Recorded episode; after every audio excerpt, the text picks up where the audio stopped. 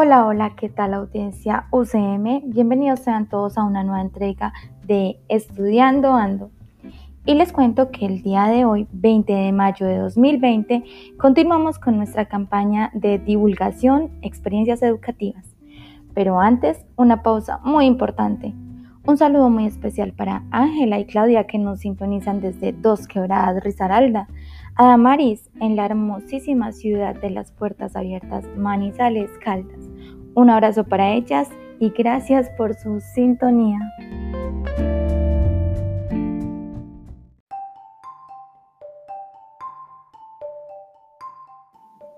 Ahora sí, entremos en materia. Para el día de hoy traigo una investigación educativa en gestación titulada Enseñanza de la Educación Ambiental desde una propuesta interdisciplinaria en los grados octavo y noveno de la institución educativa La Estrella. La autora de esta propuesta es Luz Elena López y nos escribe desde el hermoso santuario hídrico de nuestro departamento, Norcasia Caldas.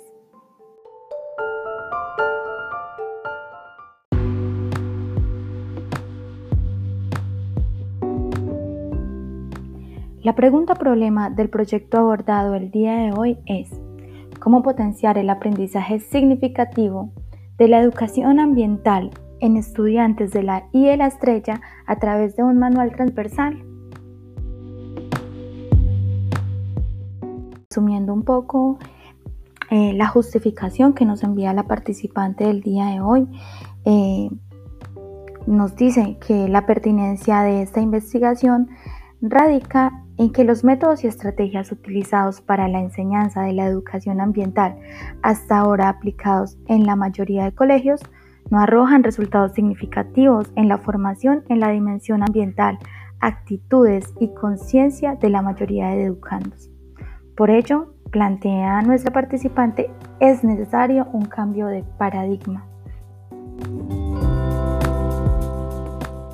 Y continuando con los objetivos, el objetivo central de este proyecto es diseñar una estrategia pedagógica que propicie la enseñanza significativa de la educación ambiental a través de la interdisciplinariedad.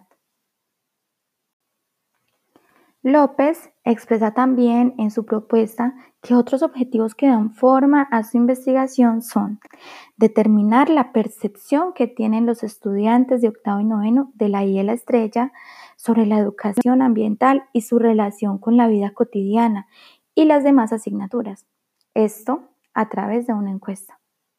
También nos habla de establecer los autores y documentos que aportan teórica y metodológicamente a la enseñanza de la educación ambiental por otra parte, analizar qué actividades y temáticas comparten un diálogo común y contribuyen a la interdisciplinariedad de la educación ambiental.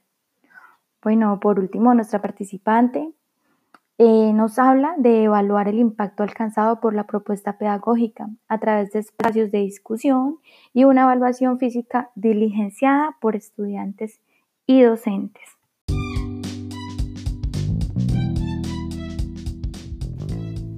Bueno, queridísima audiencia, y esto fue todo por hoy. Espero les haya gustado nuestra emisión.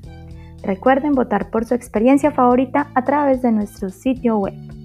Un saludo caluroso a Daniela desde Guacarí, a Jennifer que nos reporta sintonía desde Filadelfia, al profesor Wilson allá juicioso enseñando desde su casa, y a todo el equipo de quinto semestre de la licenciatura de Ciencias Naturales y Educación Ambiental de la Universidad Católica de Manizales.